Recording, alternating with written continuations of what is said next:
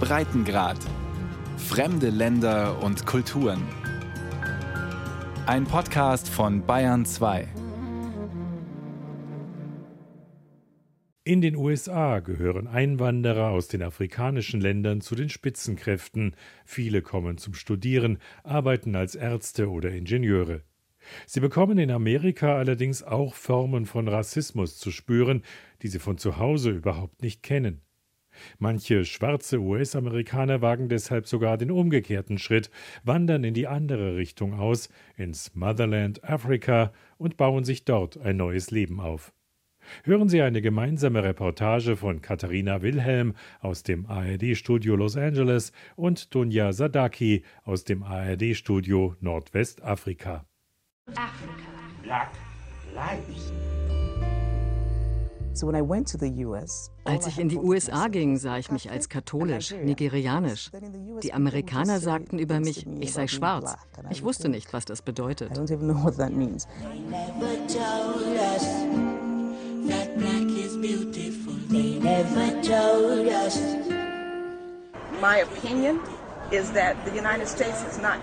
Meiner Meinung nach, die USA haben sich nicht verändert. Sie sind immer noch eine Plantage, eine moderne Art einer Plantage. It's an upgraded plantation.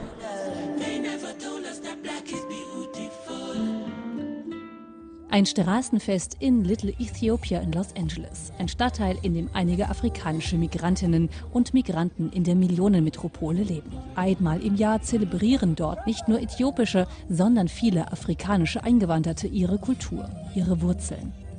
Die afrikanischen Migranten sind eine kleine Gruppe innerhalb der USA. Etwa zwei Millionen Menschen kommen aus der sogenannten Subsahara-Region und sie kommen meist, um hier zu studieren oder zu arbeiten. Sie gehören in den USA mit zu den am hochgebildetsten Einwanderern. So wie Senate Atmasu. Die gebürtige Äthiopierin kam nach Los Angeles zum Studieren. Sie hat einen Bachelor in Psychologie und einen Master für soziale Arbeit. Dass sie schwarz ist, war in ihrer Heimat Äthiopien kein Thema. Wo ich herkomme, haben alle die gleiche Hautfarbe, schwarz. Ich habe mich nie eingeschüchtert gefühlt von Weißen. Wenn man in die USA kommt, ist es eine andere Welt. Wir lernen schnell, dass es einen systemischen Rassismus gibt, egal was man erreichen will.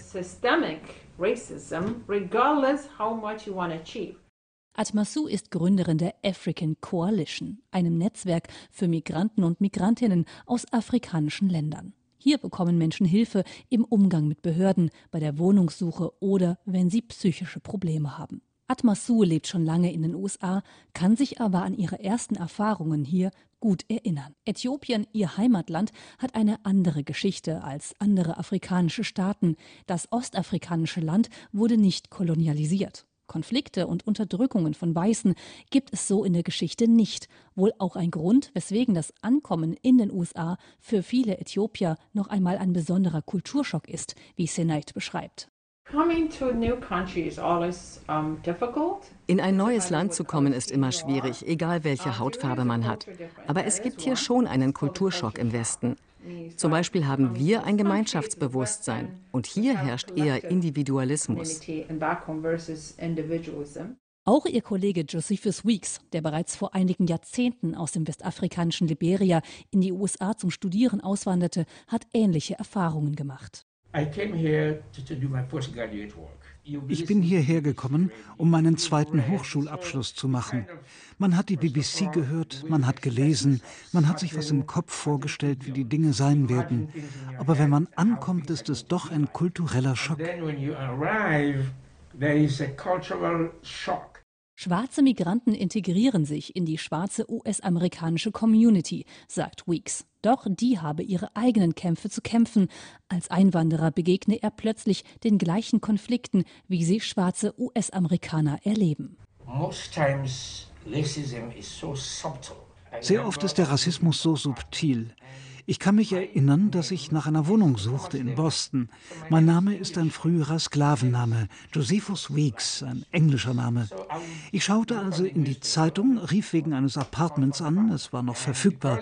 Als ich dort ankam und sagte, ich bin Herr Weeks wegen dem Apartment, schaute mich der Mann von der Wohnungsvermittlung an und sagte, ich habe es gestern vermietet. Und ich sage zur Hölle, das hast du nicht. Ich habe doch vor ein paar Minuten mit dir gesprochen und gesagt, ich komme gleich vorbei. Weeks sagt, er spüre eine tiefe Verbundenheit zwischen schwarzen US-Amerikanern und Migranten aus afrikanischen Ländern. Er stammt aus Liberia und hat sich lange mit der Geschichte seines Landes auseinandergesetzt. Das westafrikanische Liberia wurde 1847 gegründet von befreiten Sklaven aus den USA. Wir sind alle eins und wir sind alle durch das gleiche Trauma gegangen. Diejenigen, die in Afrika geboren wurden, deren Ururgroßeltern gingen durch das Trauma, dass sie versklavt wurden und wieder zurückgebracht wurden. Meine Vorfahren wurden als Sklaven in die USA gebracht. Und hier bin ich jetzt. Weeks sagt, ihn ärgern die gängigen Stereotype über Afrika, die es in den USA gibt. Als mein Sohn im Kindergarten war, holte ich ihn eines Tages ab. Er weinte und sagte, ich will nie nach Afrika. Ich fragte, warum? Unsere Lehrerin hat uns Bilder von Fliegen gezeigt, die Gesichter von Kindern essen. Ich ging also nach Hause, holte Fotos, Videos und ging am nächsten Tag zu Miss Christine, der Lehrerin. Ich sagte ihr, sie müssen den Kindern auch andere Teile Afrikas zeigen, sonst gibt es Probleme. Wolkenkratzer, ausgebaute Straßen, genau wie hier in den USA. Overhead bridges and roads, just like we have here in the United States. I'm a young black man.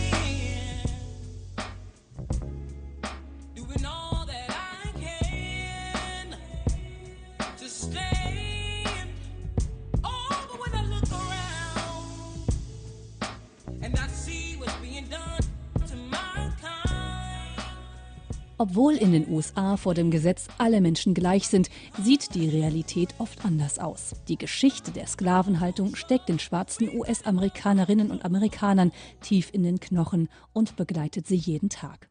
Von systemischem Rassismus spricht man, weil unter anderem statistisch nachgewiesen ist, dass schwarze Menschen gemessen an ihrem Bevölkerungsanteil öfter Opfer von Polizeigewalt werden, dass sie benachteiligt sind, wenn es um die Themen Wählen geht, Bildung, Gesundheit oder auf dem Arbeitsmarkt. Das bestätigt auch Jeanne Batalova vom Unabhängigen Institut für Migration in Washington, D.C.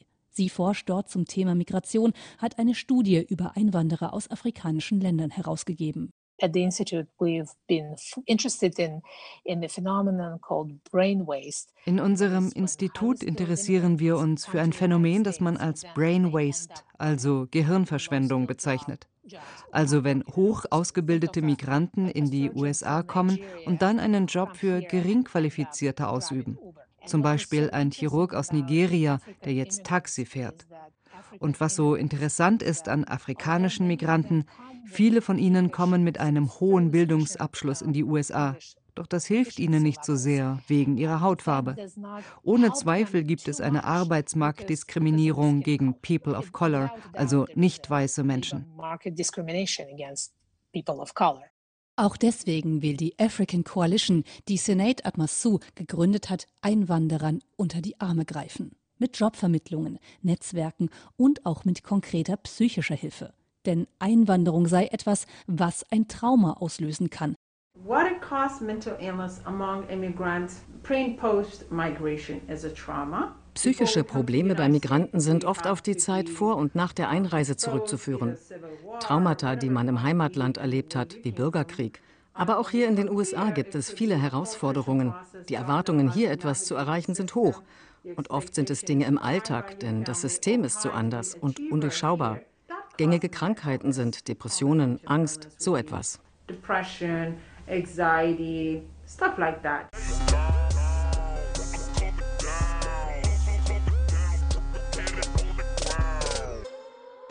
We teach girls to shrink themselves, to make themselves smaller. We say to girls, you can have ambition, but not too much. Einwandern kann ein Trauma auslösen. Diese Erfahrung kennt auch Chimamanda Ngozi Adichie. Die Nigerianerin ist eine preisgekrönte Schriftstellerin, mittlerweile weltberühmt.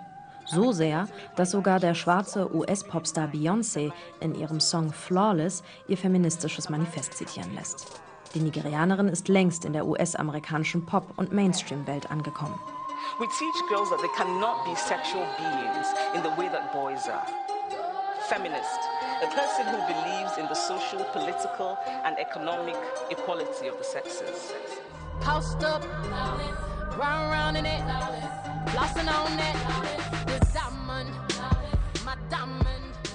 Was es heißt, in die USA als Afrikanerin auszuwandern, das weiß Chimamanda Ngozi Adichie nur zu gut. Mit 19 Jahren zog sie vom westafrikanischen Nigeria in die USA. Ihre Erfahrungen verarbeitet die heute 42-Jährige auch oft in ihren Romanen.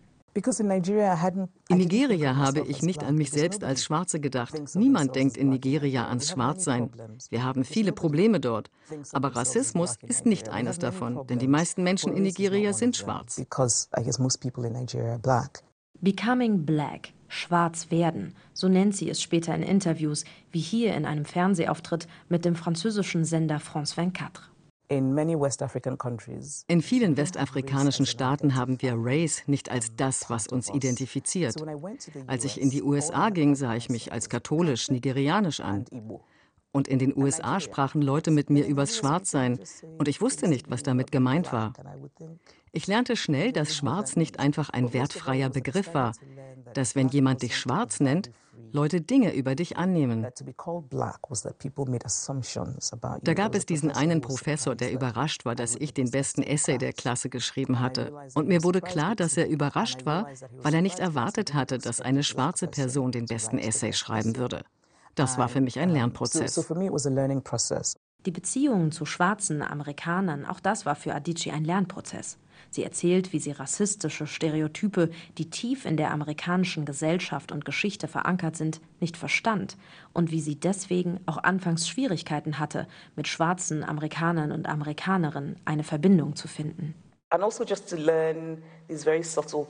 ich musste sehr subtile Dinge lernen. Die Hälfte der Zeit habe ich nicht verstanden, warum Leute sauer wurden, wenn jemand einen Witz machte über Wassermelonen oder frittiertes Hühnchen. Das sind historisch rassistische Stereotype in den USA. Und die Erwartungshaltung, dass ich sauer sein sollte, weil ich schwarz war, aber ich wusste nicht, warum ich sauer sein sollte. Und das brachte mich dazu, mehr über amerikanische Geschichte zu lesen. Jetzt identifiziere ich mich sehr stark als schwarz und ich habe auch die afroamerikanische Geschichte studiert, die ich zutiefst bewundere. Also All das beschreibt Adichie in ihrem Roman Amerikaner. Das Buch spiegelt in seinen Hauptfiguren die Erfahrungen von Nigerianerinnen und Nigerianern wider, die in die USA auswandern und zurückkehren. Von ihren Landsleuten werden diese Rückkehrer dann als Amerikaner bezeichnet.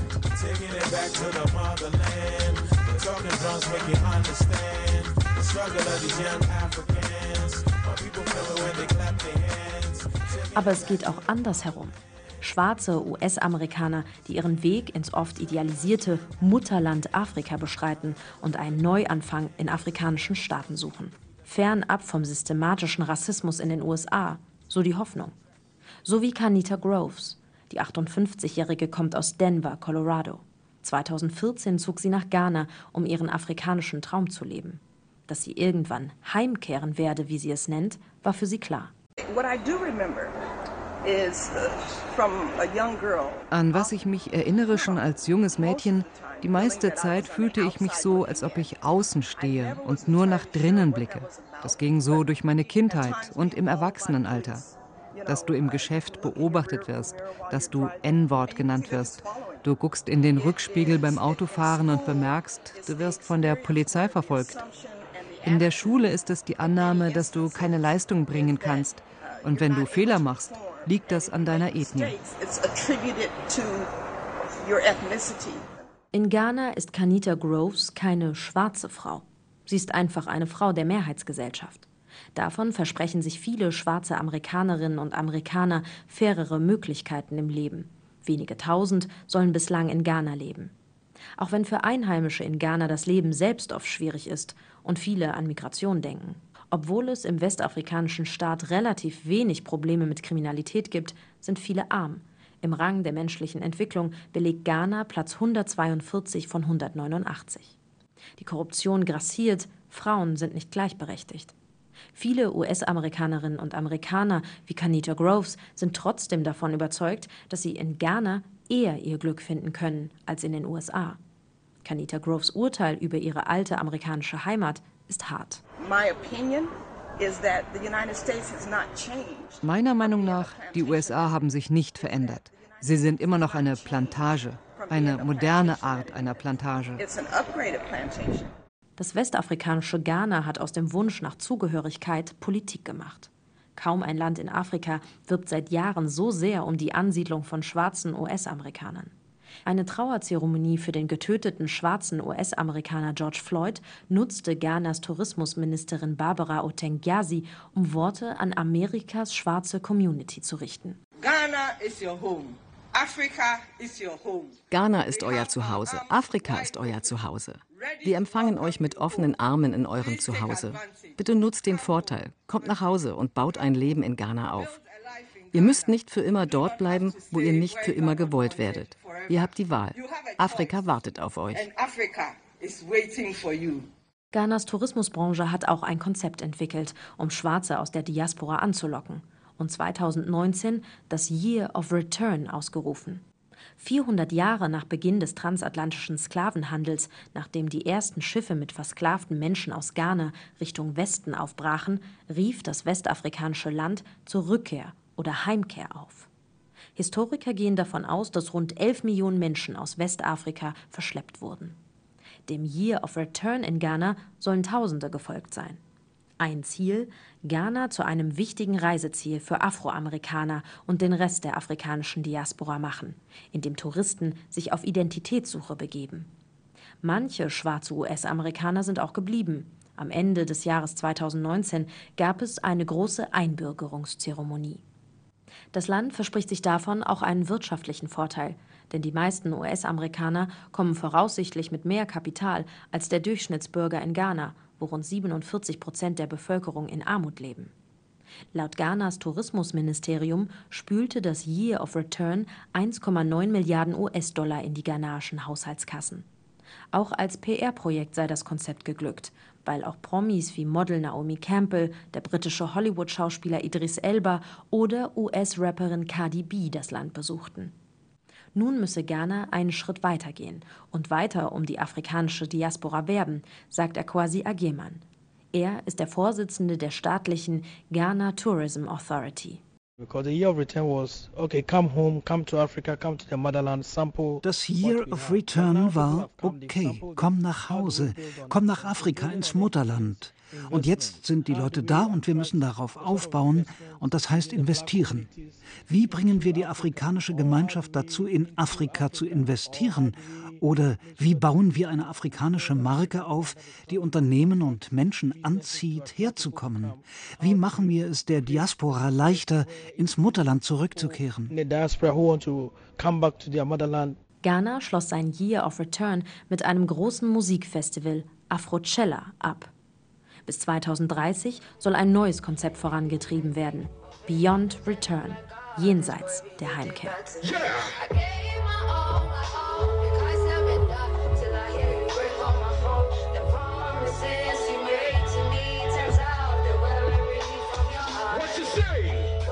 Auswandern nach Afrika, auswandern in die USA. Letzteres ist unter der aktuellen US-Regierung schwierig geworden. Präsident Donald Trump hat veranlasst, dass bis mindestens Ende 2020 viele Visa nicht mehr ausgestellt werden, darunter auch das sogenannte H1B-Visum, mit dem viele auch afrikanische Migrantinnen und Migranten in die USA kommen. Damit will Trump in der derzeit schwierigen Lage auf dem amerikanischen Arbeitsmarkt Jobs für seine Landsleute bereithalten. Doch die nicht ausgestellten Visa treffen unter anderem Ärztinnen, Krankenpfleger, alles Professionelle, die händeringend gebraucht werden, sagt auch Josephus Weeks von der African Coalition in Los Angeles. Wir hoffen, dass sich der gesunde Menschenverstand durchsetzt. Denn gerade hier in LA werden Ärzte und Schwestern gebraucht. Diese Pandemie tötet jeden, egal ob man gelb, blau, weiß, rot oder schwarz ist.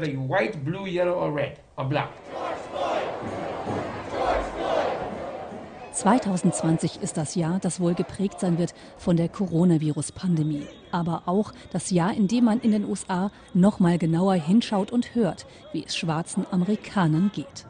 Der gewaltsame Tod von George Floyd durch vier weiße Polizisten hat das Land erschüttert und viele Weiße aus einer Art Dornröschenschlaf gerissen. Seit Monaten kommen die USA nicht zur Ruhe, auch weil es immer wieder zu neuen Vorfällen kommt, wie jüngst die Schüsse auf Jacob Blake in Wisconsin, der durch sieben Kugeln von Polizisten schwer verletzt wurde, auch er ein Schwarzer. Dass Rassismus nach wie vor existiert und sichtbarer wird, daran gibt es keinen Zweifel mehr.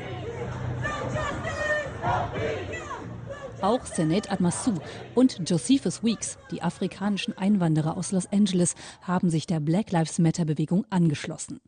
Die Ziele, die Gegner sind für die schwarzen US-Amerikaner und schwarzen Einwanderer gleich. Die African Coalition arbeitet mit Black Lives Matter zusammen, denn schwarze Leben zählen, egal wer wir sind.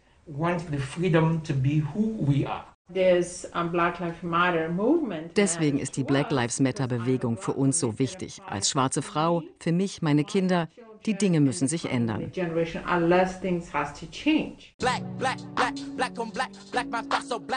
Die Black Lives Matter Bewegung hat ihr Echo auch auf dem afrikanischen Kontinent gefunden. Zum Beispiel durch Gedenkminuten auf den Knien für den getöteten schwarzen Amerikaner George Floyd wie im westafrikanischen Senegal. Dort verknüpften vor allem viele junge Menschen den Rassismus in den USA mit dem der Kolonialmächte. Malcolm X, Mandela, daneben der Schriftzug Black Lives Matter.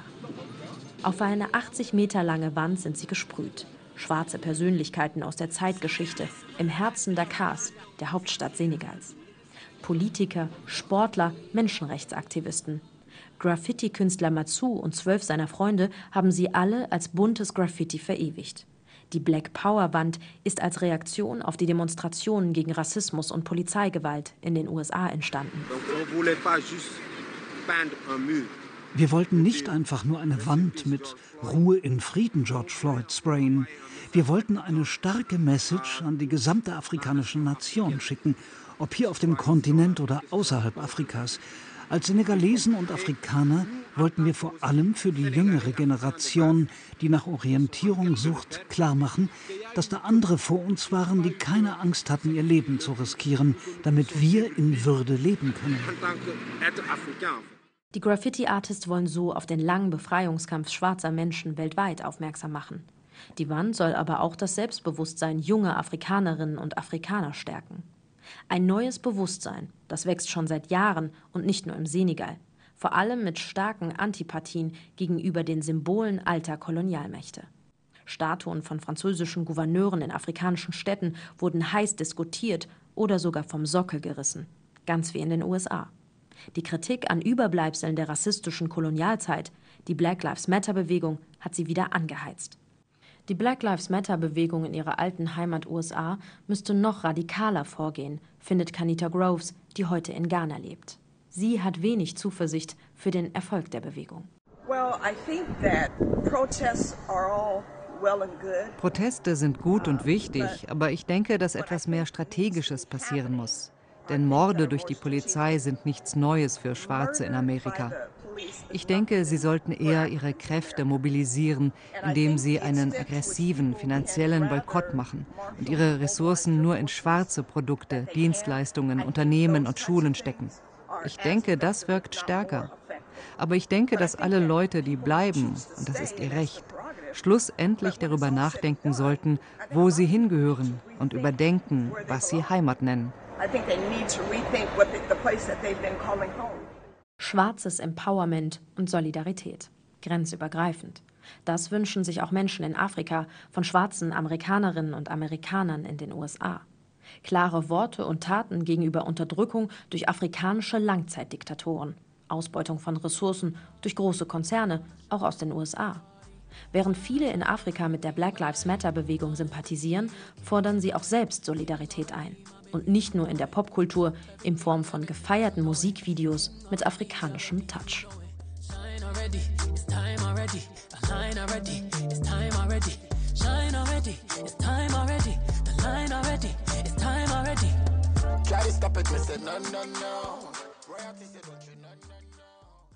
Katharina Wilhelm und Dunja Sadaki über schwarze Migranten und Migrantinnen zwischen Afrika und Amerika. Wenn Sie keinen Breitengrad mehr verpassen wollen, dann abonnieren Sie ihn einfach als Podcast, zum Beispiel in der ARD Audiothek.